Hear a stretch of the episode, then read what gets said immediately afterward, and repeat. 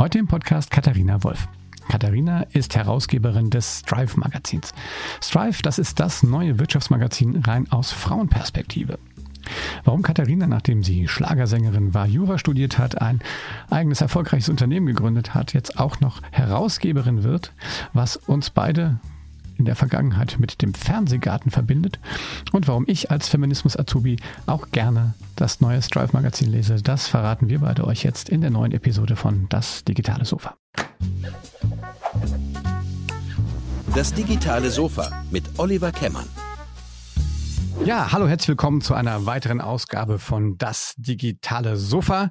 Heute schalten wir nach Hamburg und zwar zur neu Herausgeberin, Verlegerin Katharina Wolf mit ihrem Female Manager Magazin Strive. Hallo Katharina, grüß dich. Hallo lieber Oliver, vielen Dank für die Einladung. Ja, sehr gerne. Ich bin ja, bin ja froh, dass du Zeit gefunden hast, äh, zwischen oder kurz vor der Release quasi von eurer zweiten äh, Ausgabe äh, mit mir heute zu sprechen.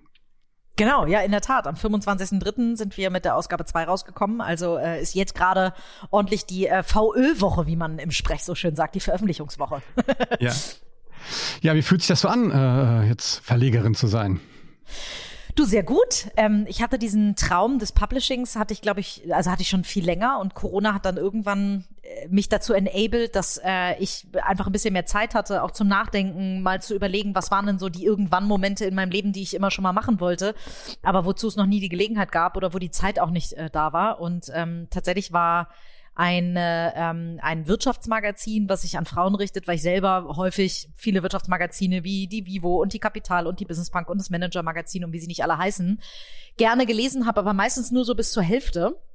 Und ähm, nach der Hälfte war mir dann relativ schnell klar, dass diese Zeitschriften nicht für mich geschrieben sind, sondern für mich in männlich, weil sowohl die Werbewelten sich an Männer richten, die meisten Stories sich an Männer richten und auch viel zu wenig äh, Role Models ähm, in, in, in weiblicher Form tatsächlich abgebildet werden.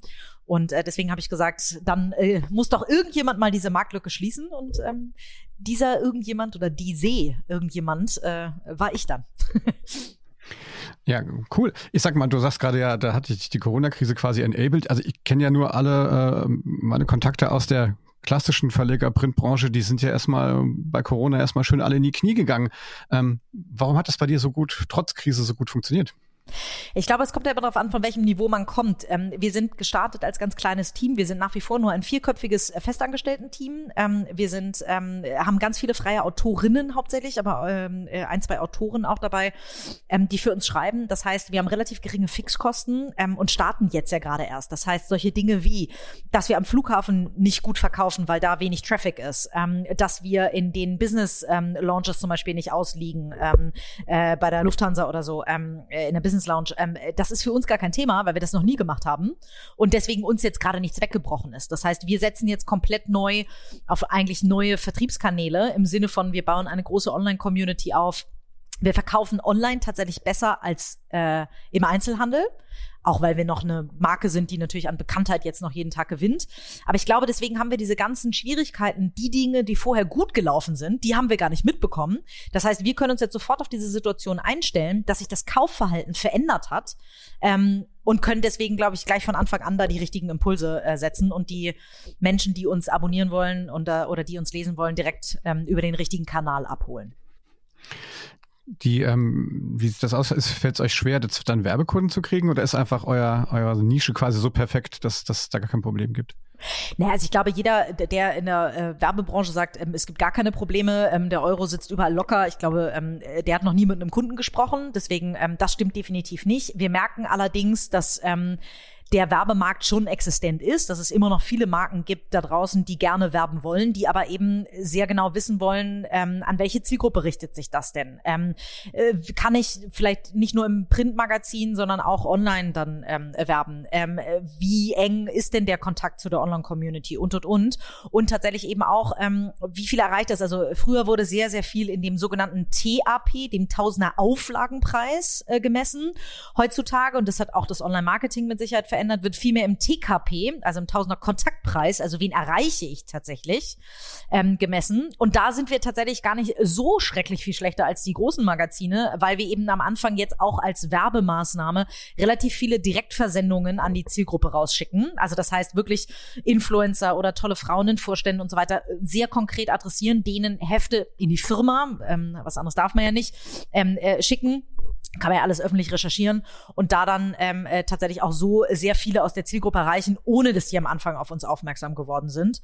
Ähm, deswegen sind Werbekunden bei uns tatsächlich auch, weil wir dann eben über die Online-Community, sag ich mal, ähm, über verschiedene Kanäle, über Instagram, über LinkedIn, über die Website, über Newsletter, so viele Touchpoints zu unseren LeserInnen haben, ähm, dass wir tatsächlich da bisher bei den Werbekunden, ich äh, knock on wood, ich klopfe kurz mal auf Holz, bisher tatsächlich, ich möchte nicht sagen offene Türen einrennen, aber sehr, sehr viele das extrem spannend finden und wir ab, ab Ausgabe eins schon gleich so tolle Werbekunden äh, hatten wie Douglas und McKinsey, die einfach von vornherein sagen, so ein Magazin braucht auch den Support am Anfang, die Idee ist gut, das Konzept ist gut, ähm, das äh, wird es auf jeden Fall, also wir sind durchfinanziert für das erste Jahr, von daher braucht man da auch keine Sorgen, sich zu machen, weder wenn man ein Jahresabo kauft, noch wenn man irgendwie bei uns viel inseriert dass das irgendwie ähm, irgendwann für äh, in einer Insolvenzmasse endet. Ähm, ganz im Gegenteil, bisher sind wir deutlich über dem Plan. Und ähm, tatsächlich, wie gesagt, ist der Werbemarkt mit Sicherheit nicht auf dem boomendsten Punkt, aber für uns äh, bisher läuft es tatsächlich sehr gut. Das ist doch, das ist doch schön, dass auch mal so eine Success Story in so einer Pandemie-Zeit ja. äh, gelingen kann. Ne? Ähm, Du bist ja nicht schon immer äh, Herausgeberin. Du hast ja auch äh, ein Leben davor quasi gehabt. Ähm, erzähl doch mal ein bisschen, ich finde das ja immer spannend. Äh, wie ist denn so, wie war dein Werdegang? Äh, was, was hast du alles in deinem Leben vorher schon gemacht, bis es jetzt hier zu, zur Gründung von Strive kam? Ja, ich habe einen sehr bunten Lebenslauf. Ähm, ist ganz lustig, äh, weil viele natürlich sagen, irgendwie, äh, gerade als HRler, der ich ja gar nicht bin oder die ich gar nicht bin, ähm, ich bin ja Recruiterin, wenn man so will, weil ich Personalberaterin bin. Ähm, äh, aber gerade alle, die mit einem HR-Bezug haben, da vermutet man ja immer, dass die besonders äh, tolle Lebensläufe mit einem besonders roten Faden haben. Ähm, das habe ich absolut nicht. bin ein ziemlich bunter Vogel. Ich habe ähm, zehn Jahre, also ganz früh mit meinem Vater zusammen angefangen zu singen. Ähm, mit 14 haben wir die erste ähm, CD veröffentlicht zusammen als Duett. Äh, da haben wir Schlager gesungen. Ähm, und das lief dann so zehn Jahre. Und äh, dann hat sich mein Lebenslauf irgendwie so im Zehn-Jahres-Rhythmus immer verändert. Also ich habe zehn Jahre Schlager gesungen, so ungefähr bis ich ja Mitte 20 war. Parallel habe ich mit 19 angefangen, Jura zu studieren, habe das durchgezogen, aber nie als äh, Juristin gearbeitet, weil ich dann zwischendurch ein Praktikum gemacht habe ähm, in einer Personalberatung und da die Liebe zu meinem ersten äh, Baby, sage ich mal, zu meiner ersten Firma äh, entdeckt habe, nämlich zum Thema Personalberatung. Ja. Ähm, da sind wir spezialisiert auf das ähm, äh, Digitalgeschäft, das vielleicht noch so kurz als Erklärung hinten dran und auf Führungskräfte. Ähm, ich habe zwischendurch zehn Jahre Politik gemacht. Also eigentlich waren es so zehn Jahre Schlager, zehn Jahre Politik, zehn Jahre Personalberatung oder jetzt sogar elf schon. Ähm, und äh, jetzt beginnt gerade Strive. Ich bin gespannt. Die Personalberatung habe ich ja nach zehn Jahren auch nicht abgegeben, sondern mache die nebenbei weiter. Ähm, habe allerdings so ein tolles Team, dass ich eben einen Großteil meiner Zeit mittlerweile Strive widmen kann. Deswegen bin ich sehr gespannt, wo es in den nächsten zehn Jahren Strive hingeht. Finde ich immer sehr eine interessante Mischung, ja, vom, vom Schlagerstar über die Politik. Absolut. Zur, äh, Verlegerin. Ähm, was kann man denn als, als Schlagerstar für die Politik lernen? Ah, ich glaube, dieses so, ähm, tatsächlich zu, zu präsentieren, sich in ein, ein, ein Thema reinzugraben, habe ich e, eher im Juristischen gelernt. Ähm, aber ein Thema so zu präsentieren, dass es auch jemand versteht. Denn das vergessen ganz viele Politiker, dass man nicht über die Köpfe, also wir haben in Hamburg unter anderem, äh, als ich angetreten bin, eine Wahl damit verloren, dass der Spitzenkandidat ganz häufig ähm, über die Köpfe der Bürger hinweggesprochen hat. Und ähm, ich glaube, sehr zielgruppengerecht, sag ich mal, zu denken. Und also als Juristin, man unterstellt einem Schlagerpublikum ganz häufig, dass es nicht unbedingt die intelligentesten Menschen sind. Ähm, das stimmt, weiß Gott nicht. Ähm, das sind nur meistens nicht unbedingt die jüngsten Menschen. und auch das hat Helene Fischer komplett verändert.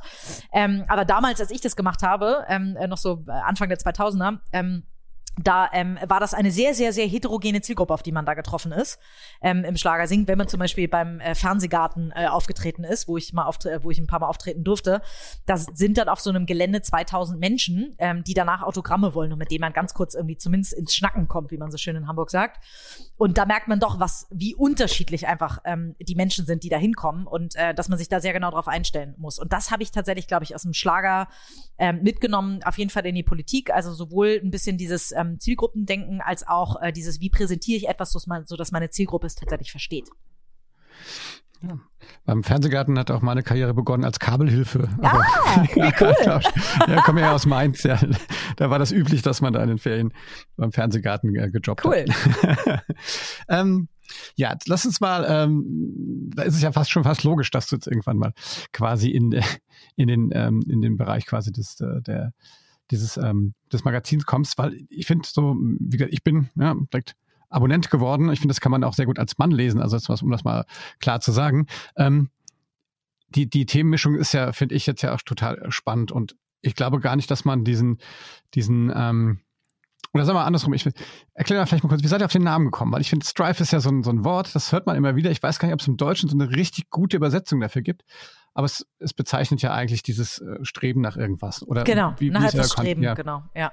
Du, wir haben ganz lange überlegt, soll es ein deutscher äh, ähm, Titel sein? Ähm, soll es, also meine äh, zwei Co-Founder, vor allen Dingen mein, mein einer Co-Founder, der in New York sitzt, einen Verlag in New York hat, also der das Verlags-Know-how quasi bei uns mit eingebracht hat, ähm, Sebastian Ratz, ähm, mit dem habe ich lange überlegt und wir haben gesagt, okay, wir wollen einen geschlechtsneutralen Titel auf jeden Fall haben. Und wir wollen etwas, wir wollen ein, ein, ein Wort sein, was so, was nicht so klar im Ausdruck ist, dass wir gar keine Möglichkeit haben mehr, uns im, äh, ein bisschen nach links oder rechts zu bewegen, was einen wirtschaftlichen Bezug hat, was für die Zielgruppe, die ja schon primär Frauen sind, aber deswegen danke, dass du das sagst. Ich glaube, jeder Mann, ähm, äh, der Strive tatsächlich gelesen hat, sagt danach, kann ich doch genauso gelesen wie jede Frau. Ähm, genauso ist es aufgebaut. Wir sind in erster Linie ein Wirtschaftsmagazin und in zweiter Linie aus Frauenperspektive. Deswegen ein geschlechtsneutraler äh, Titel. Uns ist auf Deutsch schlichtweg nichts eingefallen, was uns so als Wort so, so klar motivierend vorgekommen ist. Und so kamen wir durch Zufall irgendwann auf das Wort Strive. Also tatsächlich mein, mein Co-Founder Sebastian sagte irgendwann so, ja, was ist denn mit Strive? So, und dann äh, haben wir tatsächlich, es gibt eine, eine Firma, die äh, den Namen trägt, da mussten wir dann noch äh, markenrechtlich kurz uns einmal absichern, ähm, was aber wunderbar geklappt hat. Und dann war irgendwie klar, okay, Strive, äh, glaube ich, ist, ist der Weg, auf den wir, auf den wir gehen wollen, weil wir Frauen, ähm, aber auch Männer eben dazu motivieren wollen, im, sich immer ein bisschen weiter nach vorne zu bewegen, nach etwas zu streben, wie das Wort es eben sagt. Ähm, und deswegen sagen wir auch immer, haben wir so einen ganz kleinen Bildungsauftrag. Ähm, wir haben zum Beispiel lange diskutiert, ob in Ausgabe eins kommen zum Beispiel unheimlich viele englische Begriffe vor, weil die relativ digital und Startup-lastig ist, die Ausgabe. Und da haben wir gesagt, wollen wir jetzt, ich glaube, ich weiß nicht mehr, wer es war, ich glaube, in der Vivo darf kein einziger englischer Begriff abgedruckt werden. Dann haben wir gesagt, wollen wir das sein? Dann haben wir gesagt, nee, wir wollen, also unsere Leser sind überdurchschnittlich intelligent, also zumindest von dem her, was wir zurückgespielt kriegen, kann das nur so sein. ähm, und äh, deswegen haben wir gesagt, und jeder, der das Wort nicht kennt, googelt vielleicht, aber hat danach vielleicht was gelernt. So, und deswegen haben wir auch gesagt, ähm, nee, ähm, Strive passt tatsächlich da, glaube ich, zu allen, äh, allen Bereichen und deswegen auch äh, zur Wortwahl. Ja. So ist ein bisschen die Entstehungsgeschichte zum Namen. Ist, weil du gerade sagst, dass ja das äh, Heft, Heft Nummer eins war jetzt ein bisschen digital oder Startup-Plastik. Ähm, habt ihr mal quasi gibt's, äh, was ist sozusagen das, das redaktionelle Konzept? Äh, ihr erscheint zweimonatlich, richtig? Genau, wir erscheinen alle zwei Monate, immer ja. äh, im ungeraden Monat am Ende. Deswegen jetzt auch am 25. März. Deswegen ähm, auch der 25. Ja. März, genau. Ja. Das heißt, gibt es immer pro Magazin irgendwie also so einen Schwerpunkt dann auch? Genau, also wir haben immer so einen Schwerpunkt, unter den wir ein ähm, Heft stellen. Da ähm, grooven wir uns natürlich auch gerade noch ein. Heft 2 ist, äh, wie gesagt, gerade erst rausgekommen. Äh, wir sitzen natürlich schon mitten in Heft 3, sind da schon am Finalisieren wieder. Ähm, und haben jetzt immer ein Schwerpunktthema, was sich durchs ganze Heft immer mal wiederfinden lässt, was aber nicht, ähm, äh, wir, wir sind keine Brand 1, die ein komplettes Schwerpunktthema durchs Heft zieht, weil wir eben vier große Rubriken haben, die immer wieder stattfinden. Das ist auf der einen Seite Business and Politics, auf der anderen Seite Investment Invest in Financials, People und Lifestyle and Health. Und dadurch, dass und diese vier großen Themen, wo ja bei Finanzen, sage ich mal, ähm, auch schon bei Invest in Financials sind schon fast zwei Themen mit drin. Business and Politics sind auf jeden Fall äh, zwei Themen und Lifestyle and Health auch zwei Themen.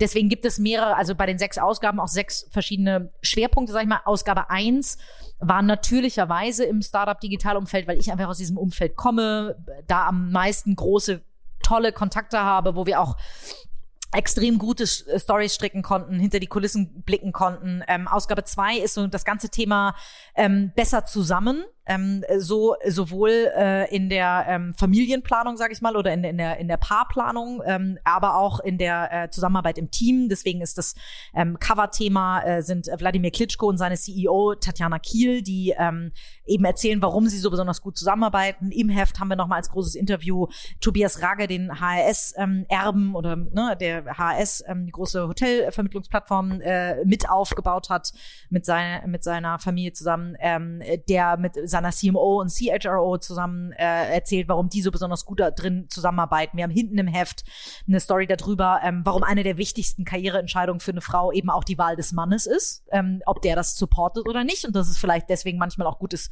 keinen Mann zu haben oder dass es diese Lebensmodelle gibt, zeigen da verschiedene Lebensmodelle eben auf.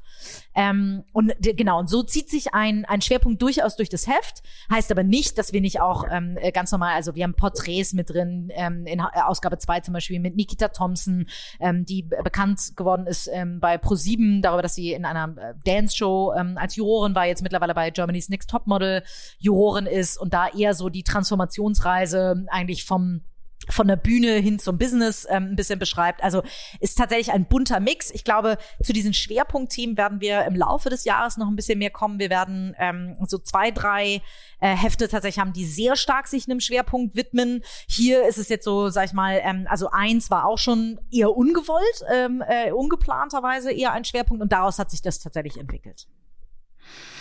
Ja, klingt spannend. Tatjana war ja auch schon mal bei uns, bei mir im Podcast. Ja, habe ich äh, gesehen, genau. Ja. ähm, wie, ähm, was ist, was ist, was soll ich sagen, jetzt aus Unternehmerinnen-Sicht, was war so das, was hat dich am meisten quasi positiv oder negativ vielleicht auch überrascht jetzt in dem, in seiner neuen Herausforderung oder was, was hast du unterschätzt vielleicht auch? Also, ähm, was waren die, die größten Obstacle quasi, die du aus dem Weg räumen musstest, um, um so ein Magazin auf die, auf die Straße zu kriegen? Also ich glaube, die erste Hürde, die ich in meinem Kopf ähm, überwinden musste, war, dass ich am Anfang natürlich mit sehr, ich komme nicht aus der Branche. Das ist Fluch und Segen zugleich. Äh, Segen, weil man vieles neu macht, äh, Fluch, weil man fast keine Ahnung am Anfang hat. Ähm, ich habe deswegen mit sehr, sehr vielen Branchenexperten am Anfang gesprochen. Und die erste Hürde, die ich bei mir im Kopf überwinden musste, war, dass sehr viele, häufig die, ist dieser Satz gefallen, das macht man aber nicht so. Oder das macht man aber so. Das ist so ein bisschen wie der Ta Tausender Auflagenpreis versus Tausender Kontaktpreis. Ja, so, das haben wir noch nie so gemacht. Ne? Genau. So, und, ähm, und da musste ich die erste Hürde überwinden, nämlich darauf nicht reinzufallen, sondern wirklich mir meine eigene Meinung zu bilden und wirklich nochmal zu sagen, okay, wenn ich diese Branche aufmischen möchte, wenn ich tatsächlich etwas Neues kreieren möchte, dann muss ich auch neu denken. Und jetzt nimm mal die Aussage dieses ähm, Gesprächspartners oder der Gesprächspartnerin und überleg mal, was das sinnvollerweise in die heutige Zeit übersetzt heißt. Denn ganz häufig waren das ähm, echte Branchengrößen, die sehr, also auch eine Donata Hopfen zum Beispiel, die ja bei uns als Investorin mit an Bord ist, äh, ehemalige Bildchefin, ähm, hat super viele Dinge reingebracht, die extrem wertvoll und extrem wichtig waren. Ähm, sowohl in der Hinsicht, wir haben ein paar Fehler vermieden und gleichzeitig hat sie auf ein paar Dinge hingewiesen, wie, wie andere das machen, wo wir es sehr bewusst anders machen können, um uns auch ganz klar abzusetzen. Und das war, glaube ich, so die erste Hürde, die ich im Kopf umsetzen musste. Nur weil dieser Mensch, mit dem ich gerade spreche, viel mehr Erfahrung hat als ich und eigentlich viel versierter ist in diesem Fachgebiet, heißt es nicht, dass er oder sie automatisch recht hat, sondern bitte immer noch alles einmal in den Kontext setzen. Und dann war so ein bisschen die, wie kommen wir am besten in den Markt? Und da ähm, werden wir wahrscheinlich nie wissen, ob wir uns richtig oder falsch entschieden haben. Aber ich hatte gedacht, dass wir mit so einer Kick-Off-Kampagne, wie das ja so häufig irgendwie ähm, auch so bei, bei Kickstarter und so weiter, bei den, bei den, ähm, wo man auch Finanzierungen einsammelt, sag ich mal, ist, das haben wir ohne Finanzierung gemacht, sondern wollten nur so ein bisschen so ja, am Anfang in den Markt kommen, das Heft mal vorstellen, das ist eine unbekannte Marke, ein unbekan unbekanntes Format ähm, und dachten, okay, alles klar, wenn wir ganz tiefe Einblicke geben und ähm, äh, da schon mal vorab starten und so, dann äh, können wir bestimmt irgendwie schon mal eine ganze Menge Abonnenten gewinnen. Tatsächlich, also war es gut für die Brand Awareness, weil wir überall schon mal aufgetaucht sind, aber ähm, es hat sich gezeigt, Menschen wollen, wenn sie ein haptisches Produkt kaufen, dann wollen sie das auch relativ schnell im, im Posteingang haben, beziehungsweise in diesem Fall sogar im Briefkasten. Das heißt, die Verkäufe gingen, wir sind Anfang November 2020 gestartet mit der Kickoff-Kampagne ähm, bis Weihnachten und sind am äh, 23. oder am 21. Äh, Januar sind wir rausgekommen mit dem ersten Heft. Und tatsächlich haben wir gemerkt, ab Mitte Januar, wo klar war, das Heft ist nächste Woche irgendwann dann in den Händen, da gingen die Verkäufe erst richtig los. Das ist ein krasses Learning, was ich so nie gedacht hätte, aber tatsächlich ähm, Vielleicht hilft es jedem E-Commercer da draußen. Vorverkäufe, sau anstrengend, sau schwer. Ähm, in dem Moment, wo das Produkt da ist, geht's viel, viel einfacher. Das ist, glaube ich, so eine Hürde, die ich überwinden musste. Und wo ich unfassbar positiv überrascht bin, ist tatsächlich ähm, das Marktfeedback. Also du hast es eben schon angesprochen mit den Werbekunden, ja, auch von Werbekunden, aber auch einfach das Marktfeedback im Sinne von, endlich, ähm, warum hat niemand vorher so ein Heft gemacht? Vielen Dank, dass ihr euch dem widmet. Ähm, äh, ne, ähm, end, äh, endlich ähm, äh, traut sich mal jemand. Warum, ne, so das, das Feedback ist wirklich wahnsinnig. Also wirklich bis hin zu äh, Tina Müller, CEO von Douglas, die mir irgendwie eine LinkedIn-Nachricht geschrieben hat, irgendwie wie toll sie das Produkt findet und so. Also ähm, wirklich, wirklich, wirklich überraschende Nachrichten von wirklich großen, großen Kalibern da draußen. Ähm, da kriegen wir unfassbar viel Support gerade. Das tut richtig gut. Was glaubst du, warum hat das noch keiner vorher so gemacht? Ich meine, ich meine, ist ja cool und der Erfolg gibt euch ja auch recht, aber dann fragt man sich ja manchmal auch, oder? So also kenne ich das dann irgendwie, wenn man so eine Idee hat, ah, Moment mal, was, was stimmt denn jetzt hier nicht? Warum hat das? Ähm, von man merkt einfach, keiner kam auf die Idee oder gab es schon Versuche vorher? Was ist denn da dein, deine Erfahrung? Ja, in der Tat habe ich mir die Frage natürlich auch gestellt, weil ich dachte, ich kann doch jetzt irgendwie, ich bin doch hier nicht das große Genie, was jetzt hier irgendwie was vollkommen Neues entdeckt hat. Das ist ja jetzt irgendwie kein, keine Quantenphysik, was wir hier machen, sondern eigentlich eine, eine natürliche Marktlücke zu schließen. Und tatsächlich ist es so, dass die großen Verlage das alle auf dem Schirm haben. Und die haben auch fast alle ein Konzept in der Schublade liegen. Ähm, fast keiner hat sich aber jemals rangetraut. Es gab ja mal, oder es gibt immer noch die Vogue Business zum Beispiel, die aber eher ein Frauenmagazin mit ein bisschen Business-Schwerpunkt ist. Ähm, also ein bisschen andere Herangehensweise hat. Ähm, es gab vom äh, Focus, glaube ich mal, ein äh, Projekt, ähm, was sich dem gewidmet hat. Ähm, tatsächlich haben die das alle äh, relativ schnell wieder verschwinden lassen oder eben gar nicht erst angefangen, weil sie die Zielgruppe zu klein finden. Weil natürlich die Zielgruppe der Businessfrauen noch deutlich kleiner ist als Männer. Die ist aber insgesamt nicht mehr so klein wie vielleicht natürlich noch vor zehn Jahren. Also 1,3 Millionen Frauen sind in Führungspositionen allein in Deutschland. Und allein die sind ja schon, also Führungsposition heißt ja, ich muss mich irgendwie dem Thema Business wahrscheinlich irgendwie ein bisschen verstärkter widmen und habe irgendwie eine gewisse Karriereabsicht. Dazu kommt noch eine große, große, große, große Dunkelziffer an natürlich äh, äh, an ganz vielen Frauen, die jetzt ganz viele ähm, äh, Studienabschlüsse machen, die viel besser sind als bei den Männern, die in äh, tolle Berufe streben, die also da, wo sich längst ein Rollenmodell komplett verändert hat, dass Frauen natürlich auch auf ihre Karriere gucken und aber kein Medium haben, in dem sie richtig stattfinden oder wo sie eben genügend Role Models sehen, ähm, in denen es stattfindet. Und deswegen tatsächlich, weil bei das kennen wir glaube ich alle Verlage schaffen schnell auch mal Hefte, stampfen sie aber auch gerne nach sechs Monaten oder so mal wieder ein, wenn es nicht sofort funktioniert. Und ich glaube, hier muss man ein bisschen mehr Atem haben, weil diese Zielgruppe ja natürlicherweise über die nächsten Jahre wachsen wird. Deswegen auch das Setup mit so einem kleinen Verlagskonstrukt eben nur mit vier Festangestellten, weil uns wichtig ist, dass wir eben die nächsten drei, vier Jahre überleben, weil ich glaube, jetzt haben wir ein gutes Timing erwischt ähm, sind aber immer noch einen kleinen Tick vor der Welle. Und ich glaube, in den nächsten ein, zwei, drei Jahren wird es halt echt abgehen bei dem Thema. Das merkt man auch so, dass die Brisanz von der Sichtbarkeit von äh, tollen Role Models, von tollen Frauen, die in der Wirtschaft stattfinden, dass da einfach ein viel größeres Bedürfnis äh, immer mehr entsteht. Und deswegen, ähm, ja, müssen wir auf jeden Fall auch da ein bisschen auf länger planen um auf deine Frage zurückzukommen, also ja, es gibt die Konzepte. Ähm, jeder Verlag könnte wahrscheinlich damit relativ schnell rausgehen. Die haben aber ganz andere Fixkosten, um äh, so ein Blatt zu refinanzieren und deswegen lohnt sich meistens nicht für sie. Wie, ähm, wie, wie sieht eure quasi die schreibende Redaktion dann eigentlich aus? Also macht ihr da viel äh, auch selber oder habt ihr äh, einen großen Pool an Freelancerinnen und Freelancern oder wie geht das? Genau, also Heft 1 haben wir noch ganz viel in Eigenregie geschrieben. Ähm, da habe ich sogar noch ein bisschen auch mitgeschrieben und so. Also ich, ich schreibe selber keine, also ich bin äh, alles andere als eine begnadete Autorin, da muss man, muss man wirklich sagen. Also ich würde sagen, ich schreibe nicht schlecht, aber auch eben nicht gut. ich bin aber, glaube ich, eine ganz gute Lektorin. Ähm, also das heißt, ganz viele, ähm, ganz viele äh, Stories stammen aus meiner Feder, beziehungsweise sind dann irgendwie nochmal über mein Vier-Augen-Prinzip gegangen. Ansonsten haben wir tatsächlich eine ganz wunderbare Chefredakteurin, Susanna Riedmüller, ähm, die äh, das Heft fest im Griff und gut im Griff hat. Ähm, die die äh, Ausgabe 2 schon verantwortet hat und ähm, Aus ab Ausgabe 3 natürlich sowieso.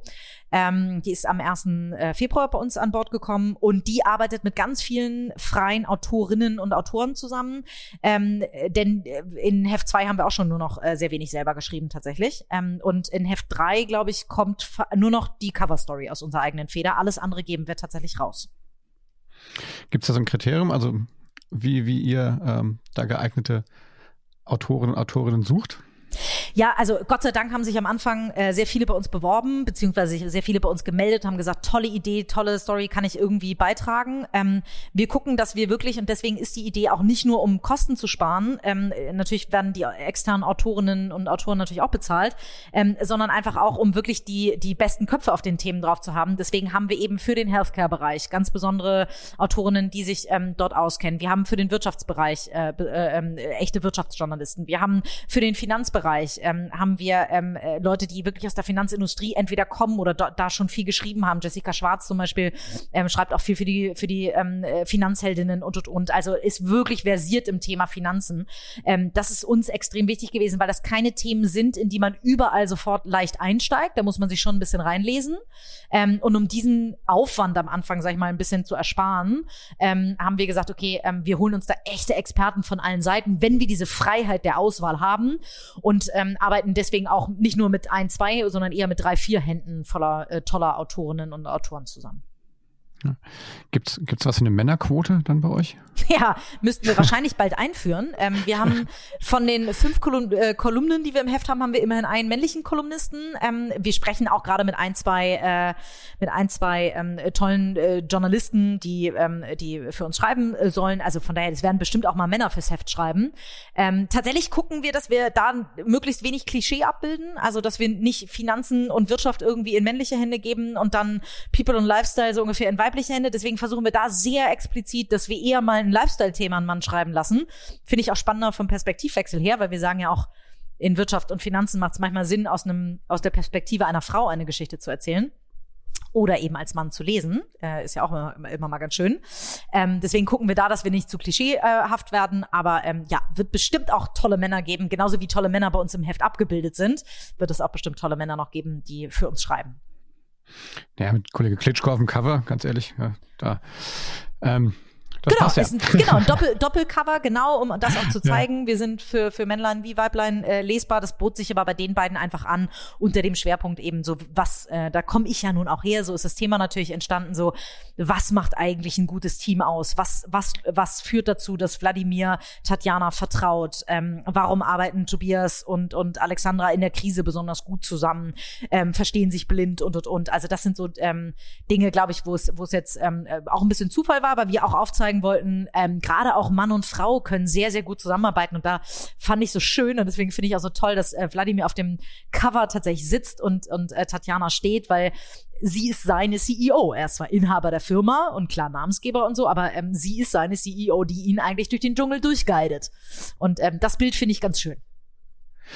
Na, ist ja grundsätzlich finde ich auch, ne? Ich bin ja auch auf so einer Learning Journey, was jetzt äh, Feminismus, ich nenne mich immer den Feminismus-Azubi. ähm, Sehr schön. äh, angeht. Und ähm, ja, ich glaube, dass am Ende vom Tag ist es ja Teamwork und ich glaube, da einfach die Tür auch aufzulassen, ja, äh, auch gerade für Männer einfach auch mal Sachen in, in dem Bereich zu lesen, äh, hilft wahrscheinlich vielen auch. Also total. Finde ich schon eine total spannende Sache. Wie würdest du denn sagen, wenn man jetzt äh, einfach einen Artikel oder einen Beitrag aus, aus, aus Strive jetzt neben, einfach rausnehmen würde aus dem Kontext? Dann wüsste nicht, woran würde man merken, dass er, dass er aus Strive kommt? Kannst du das beantworten? Also ich glaube zum einen von der Aufmachung her, ähm, also wenn, wenn ich mir das Manager-Magazin angucke, die sind ja nun auch von der Grafik her extrem männlich. Das sind wir definitiv nicht. Da sind wir, glaube ich, cleaner. Also wir sind auch nicht verspielt und auch genauso, wenn du eine, äh, weiß ich nicht, eine Gala oder so aufmachst, das siehst du auch relativ schnell. Also eine Frauenzeitschrift und uns kannst du relativ schnell daran erkennen, dass wir, glaube ich, ein bisschen cleaner sind. Und ein Manager-Magazin und uns kannst du schnell unterscheiden, weil, ähm, weil die Grafik einfach deutlich femininer ist als diese schwarzen Balken zum Beispiel. Ähm, Woran kannst du es noch erkennen? Wahrscheinlich an der, an der Schreibart. Wir, wir geben sehr, sehr viel auf Storytelling. Also äh, wirkliche Geschichten zu erzählen, auch komplexere Themen. Wir werden in Ausgabe drei unter anderem ein Krypto-Thema äh, mit drin haben. Das so zu erzählen, dass es, dass es verständlich ist, es hat für mich nichts mit, mit weiblich oder nicht weiblich übrigens zu tun, sondern es hat was damit zu tun, wie ich gerne konsumieren möchte als, als, als Leserin oder als Leser. Und ich glaube, dass jede Story besser wird, wenn irgendwie tatsächlich, wenn sie als Storytelling angelegt ist. Das heißt, wir verpacken Wirtschaftsthemen, glaube ich, vielleicht ein bisschen spannender als es das ein oder andere äh, Wirtschaftsmagazin. Aber da muss sich natürlich jeder auch eine eigene Meinung bilden. Achtung, ne? da bin ich natürlich höchst befangen. Aber unser Anspruch ist auf jeden Fall, ähm, eben eine weibliche Perspektive mit reinzubringen, indem wir A, ähm, das unterscheidet uns wahrscheinlich auch, in jedem unserer Artikel wirst du mindestens eine Frau finden. Also die Einseiter, also wo wir verschiedene Rubriken haben, natürlich nicht. Da gibt's mal, gibt's ja nur die Option Mann oder Frau. Aber in den großen Artikeln, wo wir mehrere ähm, ProtagonistInnen haben, ähm, haben wir immer mindestens eine Frau dabei. Das ist, glaube ich, auch schon äh, unterscheidet sich. Und insgesamt im Heft sind mindestens 50 Prozent Frauen abgebildet. Äh, auch das ist, glaube ich, deutlich anders als zu den anderen Heften. Beim Manager Magazin haben wir uns mal die, ähm, den Spaß gemacht. Da waren es tatsächlich unter 8 Prozent. Also nur so zum Vergleich. Äh, schon krass, ja. Ähm, wenn du mal jetzt in die, in die Zukunft guckst und ähm, was, was, was glaubst du, was, ähm, was könnt ihr mit Strive bewegen? Was kann sich, äh, was kann sich äh, dank eures Magazins verändern? Oh, ich hoffe, dass die anderen Magazine nachziehen. Ähm, ich gebe lieber meine Marktlücke her, dass äh, auch die, äh, die Vivo, das Manager-Magazin äh, Manager -Magazin und die Kapital und Co. Äh, alle sehr viel mehr Frauen abbilden. Aber wenn wir dazu kämen, es gibt sie, ne? Also das ist ja immer so, dass äh, es wurde ich auch letztens gefragt, ähm, warum äh, bildet, also warum schaffen die anderen Magazine das nicht, so tolle Frauen, so viele tolle Frauen abzubilden? Und sage ich, ich habe keine Ahnung. Es wirklich gibt selten eine Frage, auf die ich keine Antwort habe, aber es gibt sie da draußen. Ne? Also wir finden jeden Tag, also uns werden jeden Tag tolle Vorschläge geschickt. Wir finden jeden Tag unfassbar ähm, bewundernswerte, mutige und talentierte Frauen, ähm, die auch die Welt vielleicht noch nicht gesehen hat oder eben auch schon, wie auch immer. Ähm, also deswegen kann ich das nicht so richtig beantworten. Ähm, aber äh, ja, worauf wollte ich eigentlich hinaus? Äh, bin ich am Anfang der Frage hängen geblieben? Ja, na, ich meine, was, was, äh, woran merkst du quasi, dass das ihr was verändert habt? Ah ja, genau, mit, mit genau, Live? genau. Also ich, also idealerweise, indem alle anderen Magazine tatsächlich nachziehen und indem wir in zwei, drei Jahren diesen Zusatz irgendwie aus Frauenperspektive nicht mehr brauchen, sondern einfach sagen, wir sind eins der etablierten äh, Wirtschaftsmagazine und idealerweise eher ein Zukunftsmagazin oder ein Innovationsmagazin als jetzt in dem Sinne ein, ein, ein ähm, Magazin aus Frauenperspektive. Ja, glaubst du, dass das, das Heft als Heft so also ich bin, gut, ich bin aber oldschool, das hatten wir im Vorgespräch schon. Ne? Ich brauche sowas in der Hand, ich muss dann blättern irgendwie und, und gucken und sowas. Äh, wie würdest du das so, äh, jetzt fangt ja ganz frisch an. Ähm, glaubst du, dass das Print sich dann doch doch durchsetzen wird? Was heißt durchsetzen wird? Nein, nein, nein, nicht, nicht verschwinden wird, so im falschen Fall. Ich glaube, Print wird erstmal nicht verschwinden. Also ich glaube, in den nächsten drei bis fünf Jahren mache ich mir da relativ wenig Gedanken. Wir, ich sage auch ganz offen, wir gehen äh, beide Varianten. Deswegen haben wir ein eigenes Online-Magazin, wo nur Online-Inhalte drin sind tatsächlich. Ähm, äh, von der Monetarisierung her lohnt sich tatsächlich ähm, nicht Online, äh, ein reines Online-Magazin zu haben. Das werden wahrscheinlich alle da draußen, die ein Online-Magazin gestartet haben, auch gemerkt haben, dass 70 Prozent der Online-Werbeerlöse, also zumindest wenn man von ähm, Werbeeinnahmen auch abhängig ist, was wir finanzieren uns eben natürlich über die ähm, Abonnenten und Abonnentinnen, aber eben auch über unsere WerbekundInnen. Ähm, das ist übrigens das Schwierigste, äh, immer die, die, die, äh, die Sprache zu gendern. Also wenn du sagst, du bist ähm, ein bisschen Feminist in, in, als Praktik, äh, Praktikant, was hast du gesagt? Azubi. Azubi, danke. Ähm, dann immer unbedingt die Sprache gendern. Da knacke ich, also das muss da, äh, ist am schwersten bei mir zu knacken weil es so eintrainiert ist leider. Woran, wenn wir äh, jetzt mal so in die Zukunft gucken, woran, woran äh, kannst du erkennen, dass, dass ihr mit äh, Strive ähm, erfolgreich seid?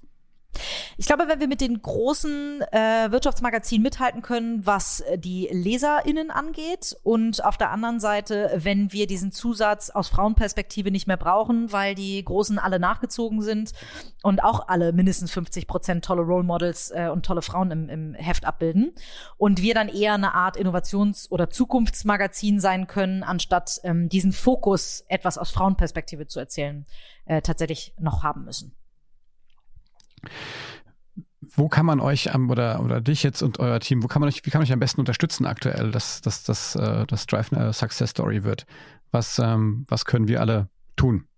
Abonnieren, äh, kaufen, weiterempfehlen, äh, unsere Beiträge liken, also uns eine Reichweite geben. Denn das ist natürlich das, was am Anfang mit einer unbekannten Marke ähm, am schwierigsten ist, nämlich eine echte Durchdringung des Marktes hinzukriegen. Wir haben eine wahnsinnige Brand Awareness am Anfang gehabt äh, oder auch immer noch, aber wir brauchen ganz klar die Leute, die uns bei LinkedIn teilen, bei Instagram teilen, die ähm, tatsächlich einfach das Abo bestellen. Denn nur wenn wir die ähm, Abonnentenzahlen tatsächlich vorweisen können, wie die großen, kriegen wir auf Dauer auch eben diesen wahnsinnigen Rücklauf von den Werbekunden und und und. Also von daher, wir verschaffen den Frauen Sichtbarkeit, die es verdient haben und alle, die finden, dass ähm, unsere Zielgruppe tatsächlich ein Magazin verdient hat, müssen uns bitte die Sichtbarkeit geben. Alles klar, ja, also unter www.strive-magazin oder Magazine, Magazin, Magazine auf, äh, genau, ja, Englisch, genau, ja. de ähm, slash shop, da könnt ihr quasi euch die Abo die Abo-Pakete äh, quasi genau. irgendwie angucken. Ne? Genau. Also ich Kann darf man ja auch erstmal nur ein ne? Probeabo. Ist ja, ja, unbedingt. Ja. ja, ja. Verschenken ist gut, gell? Kann Genau, verschenken ist auch super. Ostern naht. Stimmt. Ähm, ja, klasse. Du, jetzt sind wir schon, schon am Ende der Zeit angelangt. Ähm, vielen Dank, dass du dir die Zeit genommen hast. Ich fand's super äh, spannend. Ähm, das ist ehrlich gesagt auch mein erster Podcast mit einer Verlegerin oder einem Verleger grundsätzlich Cool. gewesen. Ähm, ich finde es total mutig, finde es total klasse. Wie gesagt, ich, ich lese äh, das wirklich gerne. Und weißt du, aus, aus, jetzt aus meiner, aus meiner Perspektive ist es auch so, ähm, diese Sichtbarkeit, die ihr da auch ähm, auf Frauen gebt, die, die sind ja, das ist ja total spannend und das ist auch so, ja gar nicht, ich habe das ja selber gemerkt, auch um Gäste zum Beispiel für einen Podcast zu kriegen und sowas. Ähm, das ist total hilfreich, einfach Frauen an der Stelle auch sichtbar zu machen, auch für, für, für Männer, die dann da reingucken können Mhm. und sagen, hey, guck mal, das sind da spannende Genau. Geschichten. Da gibt es Ja. natürlich keine Ausrede mehr. Ja Ja, schön, dass du das so siehst. ja, und äh, deswegen finde ich das klasse. Also ich drücke euch wirklich und dir und deinem Team wirklich fest die Daumen, dass das funktioniert. Ähm, wie gesagt, ansonsten abonnieren, genauso wie den Podcast hier. Das war eine Überleitung. ne? Unbedingt. Also, wenn es euch gefallen hat, gebt uns einen Daumen hoch ähm, und fünf Sterne bei, bei Apple Podcast. Und ähm, ja, ich freue mich, wenn ihr auch das nächste Mal wieder rein hört. Und wie gesagt, äh, als erstes jetzt mal direkt Browser auf und das Drive Magazin abonniert. Vielen Dank, Katharina Wolf, und schöne Grüße nach Hamburg. Bleib gesund. vielen, vielen Dank, äh, lieber Oliver. Es hat sehr viel Spaß gemacht. Das freut mich. Bis dahin. Tschüss, tschüss. Tschüss.